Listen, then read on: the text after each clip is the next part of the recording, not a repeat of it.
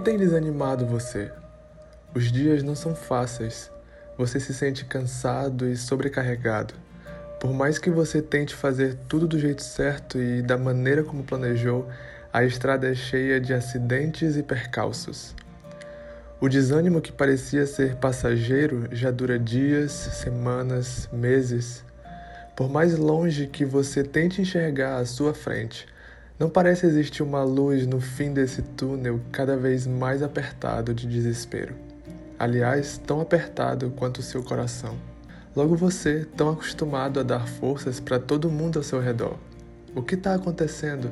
Parece que a fonte secou, a energia se esgotou.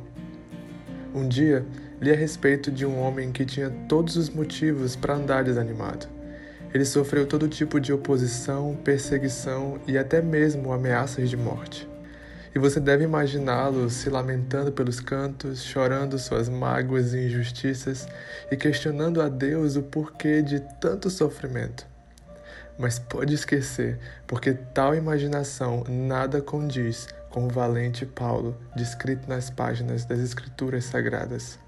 Pelo contrário, várias vezes a história narra como o corajoso apóstolo encorajava seus amigos e irmãos em meio às adversidades. De onde vinha tanto ânimo para prosseguir e ainda encorajar outros?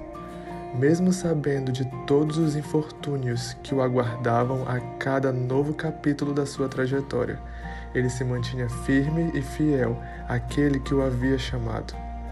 Mas será que em nenhum momento bateu o desespero, o medo ou desânimo?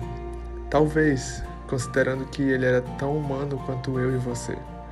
Porém, a mesma esperança que Paulo carregava, nós podemos hoje também carregar.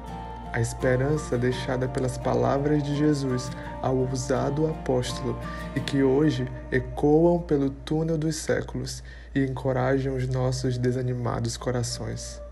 Não tenha medo, pois eu estou com você.